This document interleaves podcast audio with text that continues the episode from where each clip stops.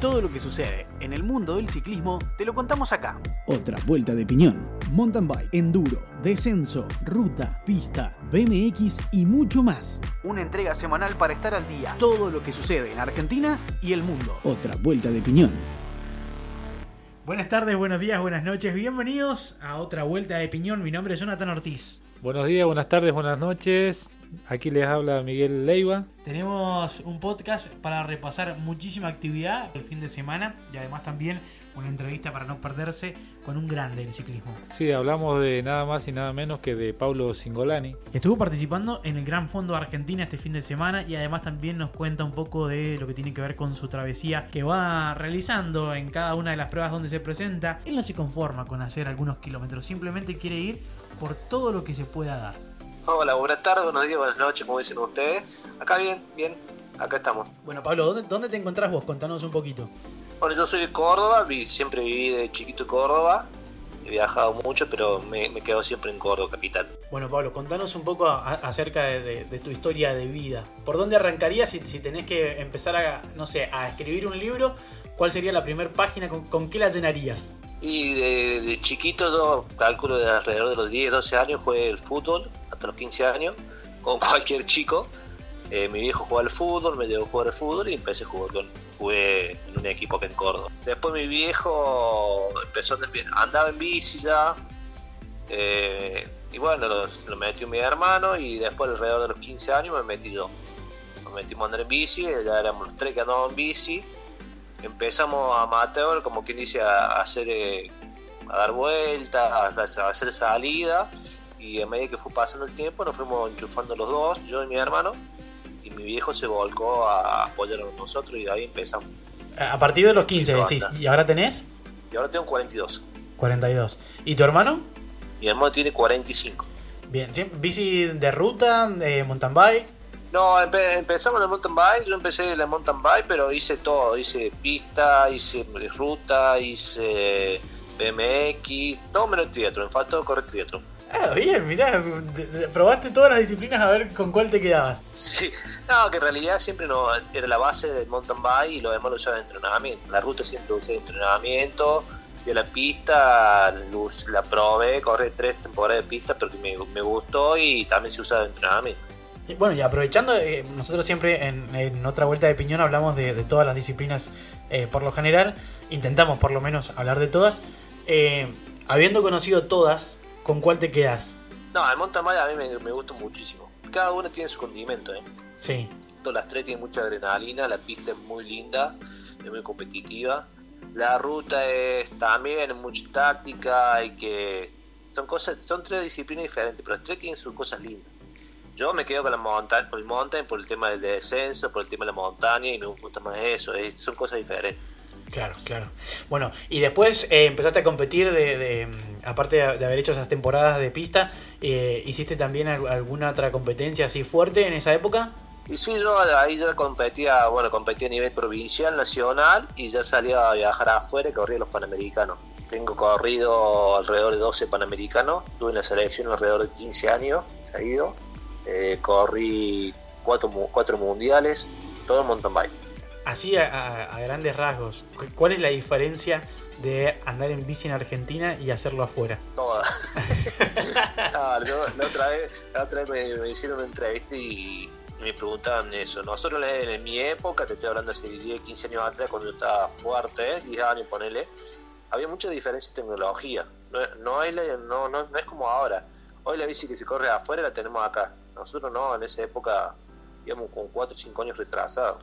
Guau. Nosotros salíamos, por- salíamos a correr afuera y era, bueno, en- salieron los frenos de disco, compramos los frenos de disco, y afuera ya hacía tres años que estaban y era todo así. A- Nosotros tenemos una desventaja muy grande en ese momento. ¿Y ahora cómo lo ves? No, ahora a nivel tecnológico estamos, estamos igual, porque las bicis que se consiguen, están afuera, están acá, se consiguen acá. Pero- A nivel tecnología no estamos lejos. Bueno, vos tenés, vos tenés una bicicletería, ¿verdad? Sí, Bueno, eh, sí, mi, Singolari Bike en Córdoba. bueno, conocés un poco más de- de- del mercado, entonces, ¿todo lo que está afuera lo podemos conseguir acá en Argentina? ¿O, o tenemos todavía, nos cuesta todavía que llegue por diferentes cuestiones, ¿no es cierto? Burocracias y demás del país, eh, cierre de importaciones. Hoy hay un faltante, hoy hay un faltante grande en mercadería. Zapatillas no se consiguen, eh, cubierto a cuenta gota, cámara no hay, cámara buena, hay cámara nacional. Las cámaras nacionales son malas, pero no es lo mismo con importada. Eh, hay un montón de cosas que no se consiguen. Claro. Bueno, y después, eh, du- durante este. ¿cuán- ¿Cuándo fue más o menos la época que tuviste la- el accidente? Yo del accidente en el, 2000, el 22 hace un año, mayo, el 14 de mayo del 2022. Hace exactamente un año y mes por ahí. Yo venía de, de- A mí lo que me sucedió fue un accidente de tránsito. Yo venía de Villa Allende, que está a 15 kilómetros de Córdoba, todo por ciudad, o sea, todo. No, no había descampado, nada, todo está todo habitado, es como en la, ciudad. Yo venía volviendo de. Volví de buscar un número para correr el domingo en, esa- en una carrera de mountain bike. Eso fue un sábado a la tarde. Yo venía de Villa Allende para Córdoba y una camioneta iba de, de Córdoba para Villa Allende. Era una avenida con do- doble carril, o sea, tenía cuatro manos, y la camioneta quiso, quiso cruzar y no me vio y me agarró, me chocó de costado. Me agarra de lleno de costado. Eh, tengo, tuve quebradura expuesta de fémur, la rótula en tres pedazos, expuesta de tibia y peroné, eh, se me explotó el calcáneo y el astrálago y perdí parte del, del talón. ¡Wow! Increíble. Eso. Y ahí empiezo, bueno, estuve internado en terapia, 8 ocho días o 10 días, no me acuerdo bien. Después me pasó a una sala común y después me empezó a operar. Tuve alrededor de, no tengo bien exacto, pero alrededor de 12 y 13 operaciones. Muchísimo, muchísimo.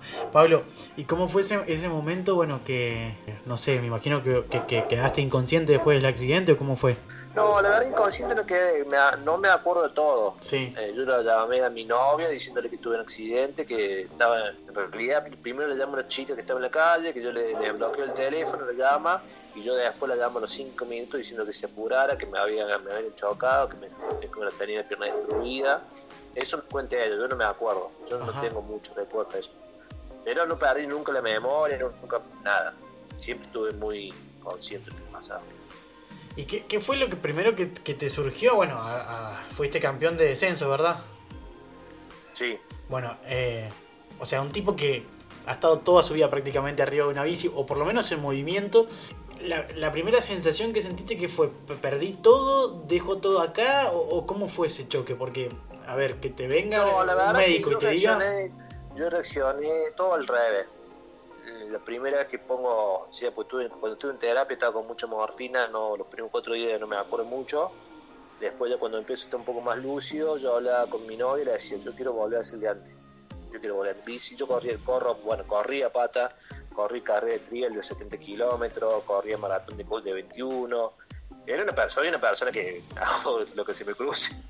Sí, sí, sí. Y yo le dije, yo le decía a mi novio, yo quiero ser el de antes, no me importa si con sin pierna, yo voy a ser el mismo de antes, voy a tratar de tener mi- que mi vida vuelva a la normalidad. Después, que lo logro o no, no sé, yo voy a tratar de hacer eso. O sea, nunca me, me pasó todo esto y nunca me tuve bajones, lloré, sufrí dolor, que en realidad eh, tuve muchas cosas de esas, me pasaron un montón de cosas, imagínate, tuve nueve meses sin moverme, recién al, al octavo mes me dejaron pararme y andar con muleta, tuve casi cuatro meses en cama, tres meses sin rueda, todo encerrado en casa. Wow. comerciante, imagínate todo ese problema. Sí, sí, sí, sí. En el transcurso de todo eso tuve que cerrar locales porque yo no lo podía atender, yo no podía salir. Eh, me pasaron en ese momento un montón de cosas que como que dije, se me está viniendo el mundo abajo, todo lo que había construido se me estaba cayendo. Pero bueno, eh, suf- sufrí un montón, pero bueno, dije, no, yo quiero salir adelante como salí siempre, así que arranquemos, si no arranco yo, no arranca nadie. ¿Y por dónde se arranca? Y la verdad, yo lo primero que arranqué quería caminar. Que yo tuve tanto tiempo, tuve nueve meses. En realidad, no, yo nunca pude apoyar, nunca pude caminar. Lo, al octavo mes me dejan parar en muleta, pero sin apoyar el pie. En realidad, yo no podía apoyar el pie porque me dolía muchísimo. Yo tenía mucho dolor interno. Yo no sentía nada en la parte del pie. Los dedos movía simplemente el dedo gordo y todo lo demás no lo sentía. Tenía dolor interno, pero vos me tocaba el pie y yo no sentía. Y eso fue en el octavo mes más o menos, después junto al noveno mes más o menos, porque en realidad me, el talón me quedaba todo abierto, me cierran, me terminan de cerrar todo eso, me hicieron injerto, me sacaron piel de todos lados, me operaron un montón de veces, me puse un aparato que yo le pone 15 días, lo terminé poniendo de puesto casi 3 meses.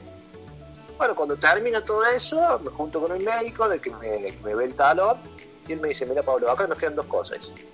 O seguimos operando para tratar de construir el pie, todo lo que le parte del talón, que te va llevar años, no meses.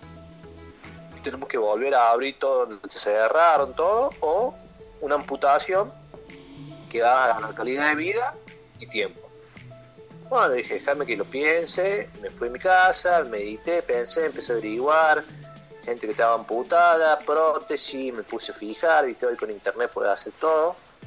Y bueno, eh, tomé la decisión que en realidad dura, pero bueno, yo creo que para mi, mi bien, da una amputación. El 22 de noviembre me amputa la pierna izquierda, abajo del rodillo. Bueno, ahí teníamos una de la primer parte de la entrevista que le hicimos a Pablo. Bueno, interesantísimo lo que, lo que cuenta, la historia que tiene que ver con su vida y demás. Vamos a seguir con esta, con esta con parte de esta entrevista, pero ahora nos vamos a ir a otro lado, nos vamos a la pista, si te parece, porque hubo actividad con el Panamericano que se desarrolló en la inauguración también del velódromo en la provincia de San Juan. Estuvimos allí presentes, el día sábado fuimos nosotros a cubrir un poco, bueno, a ver un poco las eh, actividades que hubieron y que se estuvieron ejecutando allí en ese velódromo, una hora impecable. Sí, impecable. Un, ve- un velódromo impecable, mundialista. Velódromo Sí, sí. Bueno, mundialista. está preparado justamente para el Para próximo eso. Mundial de Pista, que será en nuestro país. Bueno, un centro satelital UCI, el velódromo Vicente Chancay de la provincia de San Juan, donde brillaron los deportistas de América. Bueno, Canadá eh, hizo cátedra en Sí. este velódromo, llevándose la mayor cantidad de medallas posibles. México también estuvo muy bien representada. La República Argentina también no logró eh, un lugar en el podio, pero bueno, estuvo siempre muy cerca en sus participaciones y también hay que tener y considerar el hecho de que eh, hay un recambio muy importante en lo que tiene que ver con la selección de pista en Argentina. Sí, una nueva selección de más jóvenes. Y bueno, hay que trabajarlo. Ahora va a tener la posibilidad de tener un velódromo propio en el, en el país, ¿no? Con el cual va a brindar mucho, mucho, mucho aporte a, a estos nuevos deportistas. ¿Sabes lo que me gustó? La participación del público. Sí, excelente tú. Muy, muy buena la participación del público.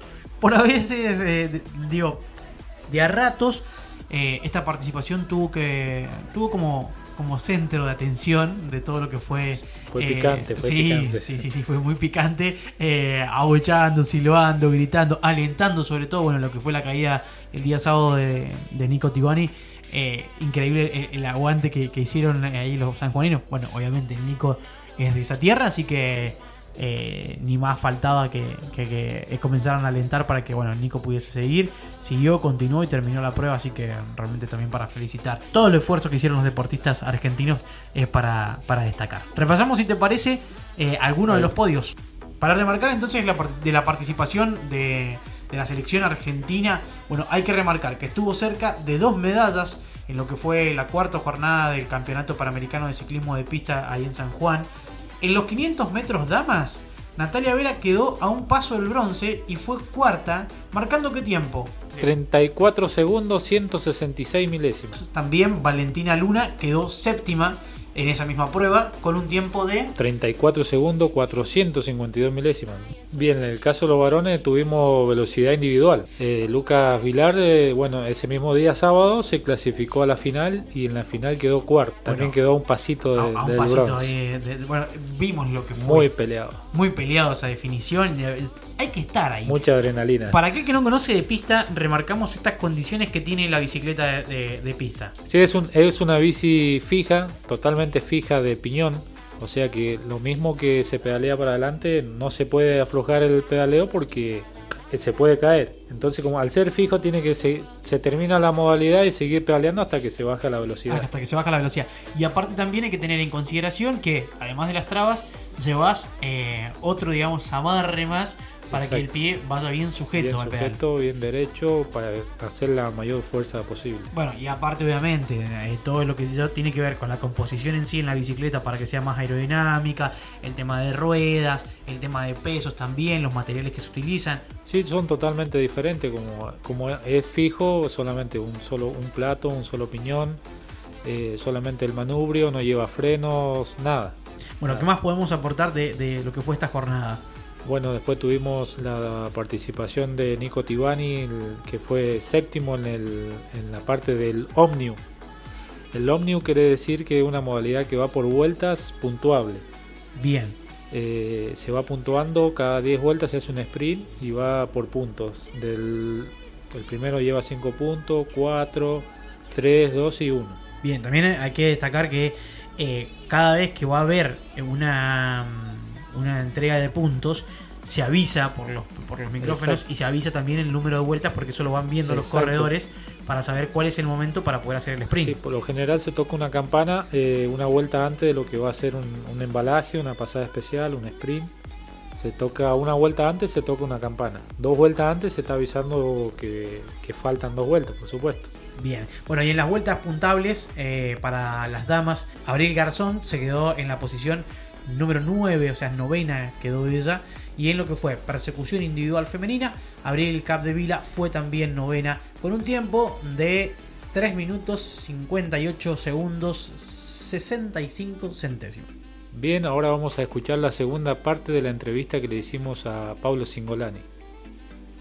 Hablarlo, decirlo es fácil. Yo hoy me veo en el espejo y no me gusta como veo, no me veo, no me gusta la prótesis, no me gusta el pulmón, pero bueno, es lo que me toca hoy y lo que me tengo que ir tratando de adaptar de poco. Claro, ¿tuviste al- alguna vez eh, el tema este de, de- del fantasma de que todavía tenías el pie? Sí, sí, sí lo tengo todavía. Es un, un proceso largo. La primera amputa, cuando me amputan, el primer mes y medio lo tuve muy fuerte el dolor y después se me fue con medicamentos se te va. Pero yo lo tengo. Siento eh, a veces que se me duermen los dedos, siento dolor en el talón o cosas así o calambre. Ajá. Eso, No sé si lo sigo teniendo, eso lo sigo sintiendo. eso te iba a Más preguntar. menos dolor, más o menos fuerte, pero siento. Eso te iba a preguntar por el lado de la bici, digo, por ahí estás andando y decís, eh, te- tenés una sensación y, y te tratás de decir vos si no lo tengo, si no lo tengo, o, o cómo, cómo actúas. No, en realidad el tema con el tema de la bici, el otro día fui, estuve corriendo en Salta, el desafío de las nubes, y Sí. yo gracias a Dios tengo un montón de gente que me quiere y que me acompaña, y yo cada vez que corto estas carreras, en la montaña siempre tengo alguien que me acompañe porque el tema es que yo hoy en día no me puedo bajar bien, no me puedo, en realidad no me puedo subir bien a la bicicleta, Ajá. todavía no me puedo, yo, yo uso trabas, y yo todavía en el pie izquierdo no me puedo destrabar, no tengo la fuerza para sacarme el pedal, para sacar el pedal. Claro. Así que siempre va alguien conmigo, cubriéndome si me llevo a caer o si yo tengo que frenar golpe para que esté al lado mío, todas esas cosas. Y venimos subiendo una parte re dura del desafío, de las nubes. Le digo, Seba, si me calambro la pantorrilla, le digo, y me dice, ¿cuál? No, la que no tengo. Le digo, no sabes el dolor que tengo. Mira el dolor este. Y, luego, y no- después nos reímos, ¿viste? Cuando decís, nada, no puede ser. Pero bueno, son cosas que me pasan. Que después no de risa, ¿no? Pero Bueno, ¿y cómo haces? ¿Siempre, ¿Siempre conseguís a alguien que te acompañe para hacer estas locuras, estas travesías? Sí, gracias a Dios, la verdad que sí, soy muy agradecido en ese, en ese aspecto porque tengo un montón de gente que, que en realidad digo, yo levanto el teléfono y están siempre, si vamos, vamos, vamos, vamos, y tengo gente que me acompaña. Bueno, aparte, la- de gente. a- aparte de la de Salta, ¿qué, qué otras carreras has corrido y cuál te ha resultado más difícil? Y yo cuando me amputaron a mí, me amputan el 22 de noviembre, tuve un mes y medio eh, con los puntos, me sacan los puntos, empiezo a andar en bici, sin prótesis. Al mes y medio me ponen la prótesis, o sea, a los dos meses y medio me ponen la prótesis y a los 20 días corro la primera carrera que es la Vuelta de la Alta Cumbre. Pero corro los 32 kilómetros, que es la más corta, porque hay carreras en la Alta Cumbre hay 120, 85 y 32. Me invita el organizador y justo Benzo me, me agarra para que corra para ellos como que se me, me empiezan a incentivar a hacer cosas. Yo quería andar en bici, yo o sea, estaba andando en bici una o dos veces por semana, y esto me incentivó a decir, bueno, che, vamos, arranquemos, arranquemos. Y bueno, arranqué con la alta cumbre, termino la alta cumbre, me invitan a correr el Río Pinto, la, la gente de Benzo quería que fuera al Río Pinto, eh, y bueno, me entusiasmé con eso, corrí el Pinto, el Río Pinto sí me hizo muy, muy duro, los últimos 15 kilómetros sufrí muchísimo. Eh, también porque yo hacía mucho, no hacía 85 kilómetros y más con una prótesis. ¿entendés? Yo nunca, nunca había hecho 85 kilómetros con una prótesis, lo máximo que había hecho era 40. Y mi amigo, el que me acompaña, siempre me dice, vos estás loco, me dice, "Boludo, ¿por qué vas a hacer 85? Y no me dice ¿por qué siempre 85? Siempre no, ¿por qué no, no, lo más chico, más corto? No, yo voy a, o sea, yo que demostrar. Es lo que me pasó el otro día hablando con la gente de Salta. Porque en Salta había 30, 50 y 80 Y me dice el, el organizador, me llevan a Salta, a Fecha y el, organiz- y la- el organizador y las nubes me llevan, me invitan, me pagan, me hacen un asajo muy, me tratan súper bien. Me dice, Pablo, ¿cuándo quieres correr? A la de 80 le digo, pero Pablo, ¿por qué? Me dice, no, pero si yo hablo de yo lo veo así, ¿no? Eh? Ojo, si yo hablo de 50, la de 30, no estoy tratando de demostrar lo que yo quiero demostrar, le digo. Lo que yo quiero demostrar es que siempre se puede, que darle para adelante, que hay que querer, que quiere siempre llega a lo que uno quiere. O sea, nunca bajemos los brazos. Yo me anoto lo del 30, lo del 50, capaz que dije, lo pienso yo así, ¿no? Capaz que no, no, no tiene sentido. Y, y siempre la, la- más. Bueno, no, no, no. no, eh, eh, Es re lindo escucharte porque aparte la- la- la- las ganas y la pasión que le pones. ¿Tenés alguna, a- alguna adaptación en la bici o simplemente es, o sea, vos lle- llevas la prótesis y listo? No, la bici, la bici está normal, lo único que hoy uso el asiento más alto, lo normal, porque yo como no tengo mucha movilidad en la, en la rodilla, no puedo cerrar y no tengo mucha flexibilidad en la rodilla, eh, si yo lo uso a la altura que le tengo que usar normal, que lo usaba siempre, no, no puedo pedalear con el pie, con la parte de la prótesis.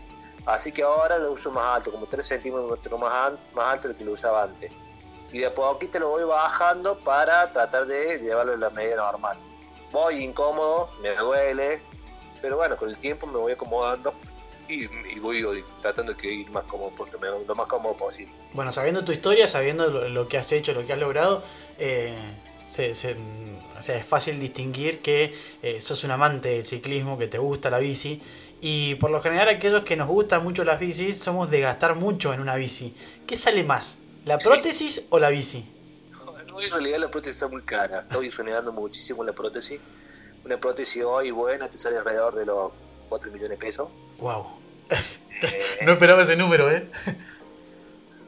No, la, verdad, la- yo creí en realidad yo no sabía que era tan caro, de- después que me puse a averiguar, qué sé yo, eh, es caro, es caro, eh, tampoco, yo tengo, gracias, yo tuve la suerte de que tuve un amigo que tenía una ortopedia en Córdoba, la primera prótesis que tuvo me la prestó él, en realidad me la dio, una prótesis básica, común, nacional, pero es la que uso yo hoy para andar en bici porque me siento cómodo, y después tengo otra prótesis que para caminar que me, me la dio la obra social. La, el problema de eso que tengo, poner el pie no lo tengo. O sea, tengo, no tengo un pie básico y el de la obra social no lo tengo porque no hay en Argentina. Entonces, se usa liner, que es lo que se pone arriba del muñón. Sí. Tengo uno solo y tendría que tener dos. Ese solo ya me queda grande. Me, me baila, tiene juego. Claro, porque va adelgazando Quiero también esa parte. quiero sí, eso tiene que ir apretado como una media. Sí. Necesito otro, no hay en, en ninguna ortopedia argentina. Estoy renegando mucho ahí con el tema de lo que importa hacer eh, abuso.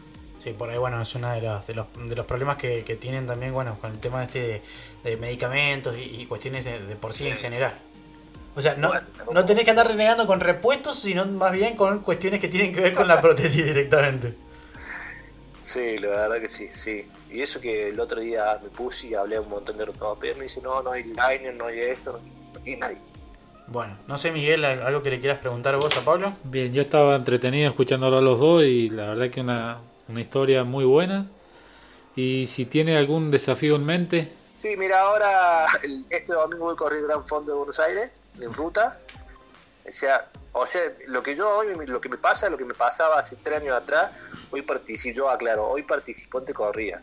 Yo antes salía a ir a fondo. claro, Hoy salgo a llegar y a tratar ir lo más rápido posible. De entre lo lento que voy, ir lo más rápido posible. O sea, yo voy, digo, yo voy a correr, pero es participar, es largar y llegar. Con el tiempo calculo que me voy adaptando, voy a tratar de ir un poquito más rápido y ver qué se puede hacer.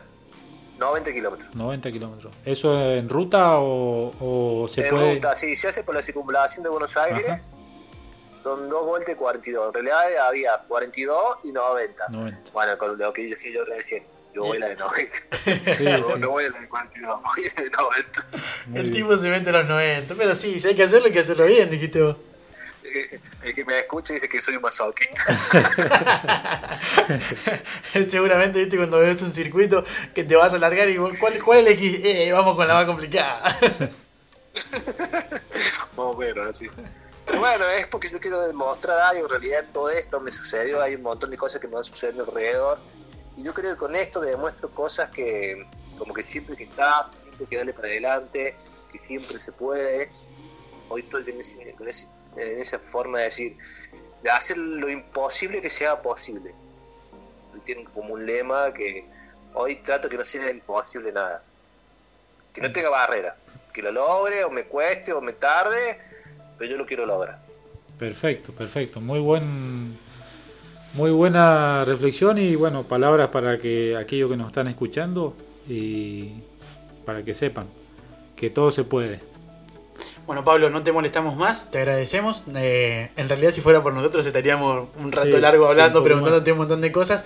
Pero bueno, la idea es que por lo general el podcast no pase de los 30, 35 minutos. Pero bueno, siempre hay algo que para ir agregando. Así que nada, desde ya, muchísimas gracias. Eh, nuestro saludo acá desde San Rafael. Bueno, cuando quieras, cuando desees, acá en San Rafael se hacen muy buenas carreras, tenemos muy buenos circuitos. Así que También sí. eh, lugar para quedarte, te conseguimos y las otras cuestiones no hay complicaciones, así que acompañarte también, seguramente va a haber alguien para acompañarte, así que cuando quieras te recibimos acá por San Rafael. Seguro que, seguro que tuve, tengo muchos amigos en Mendoza y la verdad que me gusta mucho la ciudad. De San Rafael también he corrido mucho ahí. Así que seguro que no va a faltar oportunidad para que vaya. Les, les dejo mi Instagram a cualquier persona que me quiera escribir, que me quiera seguir. Buenísimo. Mi Instagram es Pablo-Singolani y el Facebook es Pablo Singolani. Hoy por suerte lo que me está pasando también, tengo mucha gente que me escribe, que son amputados, que me preguntan o que están en una situación que si arrancan o no arrancan, si uno a veces cosas que uno hace impulsa que alguien arranque o que haga cosas que no tiene ahí en duda. Perfecto. Perfecto. Buenísimo, buenísimo Pablo. Un millón de gracias nuevamente y bueno, estaremos en contacto en algún otro momento. Muchas gracias a ustedes y gracias por darme el lugar. Vamos a hablar ahora de lo que tiene que ver con el mountain bike y lo nos quedamos en la provincia de San Juan, volvemos allí porque el día domingo se estuvo realizando lo que fue la tercera fecha de este campeonato de Cuyo y fecha coronación. Exacto, la última, tercera y última fecha donde salieron todos los campeones de este cuyano. Perfecto, vamos a destacar entonces los primeros puestos de cada una de las categorías que estuvieron allí participando. Bien, vamos con lo que tiene que ver con varones. En menores quedó primero Joaquín Pérez de San Juan, en cadete Luciano Olmedo de San Rafael Mendoza, que fue campeón. En juveniles también campeón Marcos Salcedo de Malargüe. En sub-23 Tomás Vargas de San Juan. En elite Agustín Vargas de San Luis. En Máster A Hugo Pernini, también campeón de Mendoza. Máster B1 Alejandro Esteves de Mendoza. Máster B2 Gabriel Sudati de Mendoza también. Máster C1 Estanislao Rebori de Mendoza también. Máster C2 Óscar Alfredo Martínez de San Juan. Y Máster D Ricardo Sánchez. Bueno, esos fueron eh, los ganadores que estuvieron eh, participando, algunos, porque también quedan obviamente Sí, el caso to- de las todos los campeones. Claro, todos los campeones. Vamos a repasar el caso de las damas. Bien, vamos entonces con damas. Menores tenemos a Delfina Moyano de Mendoza. En cadetes a Martina Gómez de Alvear Mendoza también. En juveniles a Lucía Miralles de Mendoza. En sub-23 Constanza Pesotti de San Juan. En elite Francisca Chiesa perdón, de San Luis. Máster A Cecilia Morandi de San Juan. Máster B1 Paula Vargas de San Juan. Máster B2 Viviana Lima de Alvear Mendoza. Máster C1 Ana Karina Gregori de San Juan y Máster C2 Sonia Donadio de Mendoza.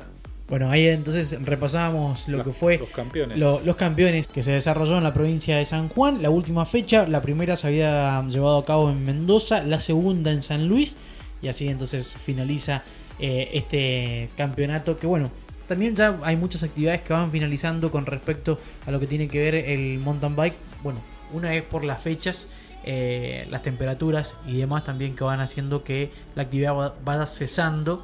Pero aquí en San Rafael hay una propuesta y hay una invitación que se hace extensiva para todos aquellos que quieran estar participando. Se trata del 2 de julio, lo que es el desafío de la ollita. Un desafío bastante interesante para participar. Hay categorías infantiles, hay categoría para mayores también.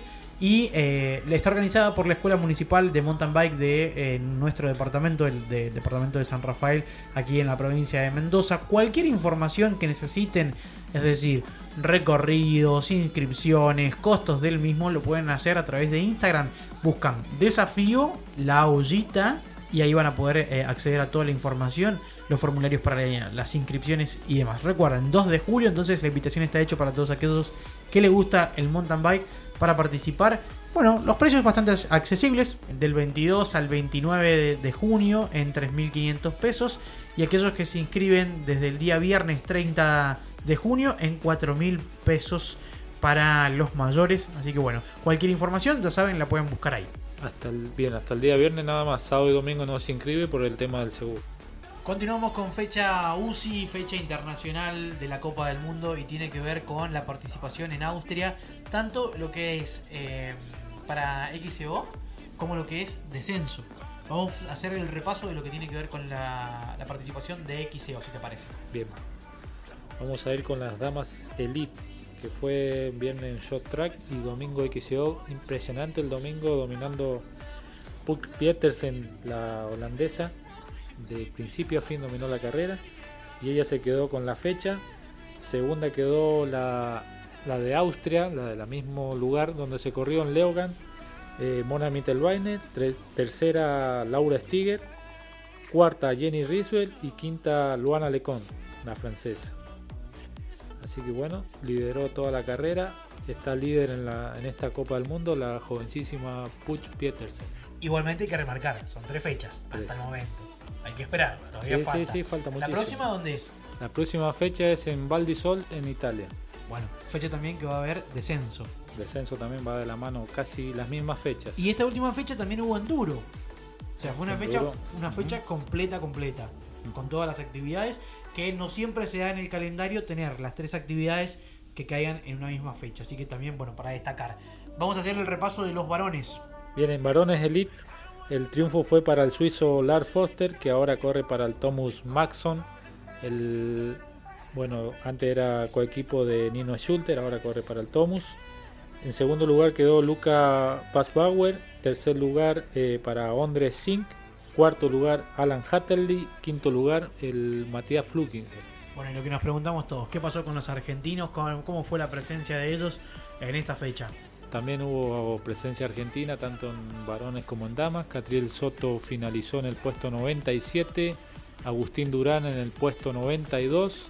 Después tenemos en su 23 al mendocino Ángelo Zancán, que finalizó en el, en el puesto 73.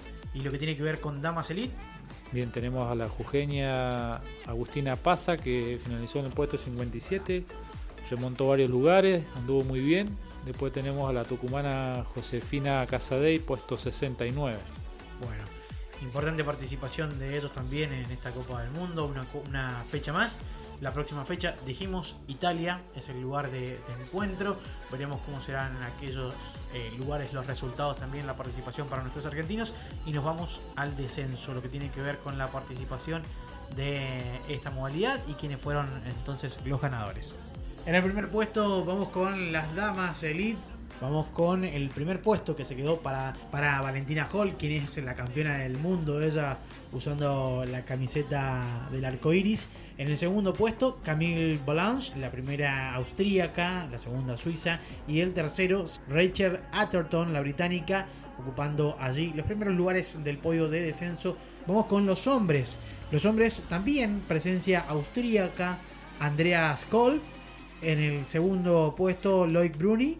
Y el tercer puesto fue por Jackson Goldstein de Canadá. El segundo fue francés. Hablando de descenso, tenemos que hacer eh, mención de la participación de los sanrafalinos eh, Gonzalo Gatosech y Valentín Rica que están en este Eurotrip participando de diferentes competencias. Eh, han comenzado esta experiencia por Francia y seguirán este recorrido por toda Europa. Exactamente, van a viajar a Italia también, es un, un recorrido europeo. También se ha sumado el cordobés eh, Jeremías Mayo y también ha viajado el mendocino Jerónimo Páez, que también ha estado haciendo unas prácticas junto a los sanrafalinos. Bueno, compartimos en nuestro Instagram, eh, recuerden, otra vuelta de piñón, parte de lo que tiene que ver con la actividad que estuvieron realizando ahí en tierras francesas sobre los primeros días de esta semana. Hablamos con Gonza Gatosech y esto nos decía. Nada, bueno, la idea siempre, viste, Europa es como, no te voy a decir hacer otro deporte, pero bastante cerca de, de esa realidad. El nivel que manejan allá es, un nivel de logística, de traslados, de, de, avance, es como, como muy diferente, es, es ir a hacer otro deporte, ellos manejan otro ritmo, otro tipo de entrenamiento, nosotros de lo que disponemos. O sea, realmente hacemos lo que podemos con lo que tenemos en el momento. Y eso nada. No, no, no es que nos limita, sino que para lo que es nivel latino, ponerle, nos, nos da una buena posición. Ya a nivel mundial es, es otra historia, digamos. Em, así que nada, en base a eso, nosotros lo que entrenamos es mucho en la bicicleta de cross country, en la bicicleta de ruta y demás a nivel físico. Y no tanto a nivel técnico como pueden llegar a ser ellos, o tener el nivel de carreras que tienen ellos. El nivel y la cantidad. Ellos capaz que todos los fines de semana, si quieren, pueden tener carreras. Nosotros estamos bastante limitados en ese, en ese sentido. Em, y bueno, sí, ahora para realizar lo que fue el viaje, realizamos una rifa para ver si nos ayudan a solventar gastos. O sea, las marcas nos dieron una mano gigante en ese sentido, de hacer algo que se mueva bastante. Y se movió bastante, así que nada, nos vino realmente que, al pelo. Y ahora lo que vamos a ir a hacer a, a Europa es básicamente participar de eventos eh, internacionales, obviamente, Copa Italia, Copa Europea y Copa del Mundo. El foco, la verdad que no la tengo en ninguna, realmente intentar dar lo mejor. Si tengo un objetivo principal sería poder clasificar en la Copa del Mundo, sería eh, entrar entre los primeros 60. Vos decís primeros 60, eh, que es lógico, yo también a veces sí, miércoles. Nosotros tenemos que entrenar tanto tiempo o hacer tantas cosas para poder llegar a entrar entre los primeros 60. Pero si vos te pones a ver la lista de, competidores, capaz que somos 160 corredores tirándonos por la misma pista, en las mismas condiciones. Toda, toda la gente es buena, ¿sabes? Vos sabés que el resto es todo, es todo de primera calidad. Y los tiempos capaz que se define 10 corredores en, en un segundo, ¿me entendés? Y entonces ahí es cuando así que, que, que loco este deporte. O se ve que es tan fino todo que, que se define nada. Bien, vamos con el Gran Fondo Argentina organizado por Benzo, que se realizó en la provincia de Buenos Aires. Gran actuación de gente mendocina. Sí, muchos mendocinos estuvieron participando, eso es positivo. Algunos participaban, tenían la posibilidad de participar no solo en bicicletas de ruta, sino también en eh, bicis de mountain bike, en la bici bike, que, eh, uno quisiera algunas de participar. gravel en la que se animaron a participar. Y habían categorías que tenían que ver con los 90 kilómetros y los 45 kilómetros. Simplemente la diferencia era que los 90 kilómetros hacían dos vueltas al circuito que tenía que, ser- que ver con las principales eh, autopistas, lo que tiene que ver con las circunvalaciones ahí en la ciudad de Buenos Aires. Vamos a remarcar entonces algunas de, las de los premios eh, y las categorías que, obtuvieron cada uno de los que estuvieron participando. Vamos a hablar de Carlos Medina, este hombre que estuvo participando y que en la categoría mayores de 65, la que va de 65 a, 90, a 69, quedó primero. Así que felicitaciones para él en los 90 kilómetros. ¿eh? 90 kilómetros hizo Carlos, que es de Alvear, actual corredor de Benzo, campeón argentino. Eh, espectacular lo que hace Carlos. Se entrena todos los años muy bien y representa muy bien también a la Argentina. Estuvo en el Mundial. Así que para remarcar el tiempo que hizo, 2 horas 20 minutos 58 segundos. En paso hizo Carlos en los 90 kilómetros y bueno, se quedó con su categoría. Bueno, vamos a las mujeres. Lo que tiene que ver con Silvina Rodríguez quedando en la categoría mayores de entre 50 y 54 eh, de 90 kilómetros. En el puesto número 9, así que también felicitaciones para ella. Vamos con eh, Lili. Lili, bueno, estuvimos eh, ahí charlando también con ella en lo que fue mm, la fecha del abierto mendocino. Ella quedó eh, puesto número 24 en la categoría que va de los 40 a los 44 años, también en 90 kilómetros. Vamos con eh, Bruno Contreras. Bruno Contreras que se quedó con el tercer puesto de su categoría, de 19 a 29 años. También eh, los 90 kilómetros con un tiempo de 2 horas, 7 minutos, 20 segundos.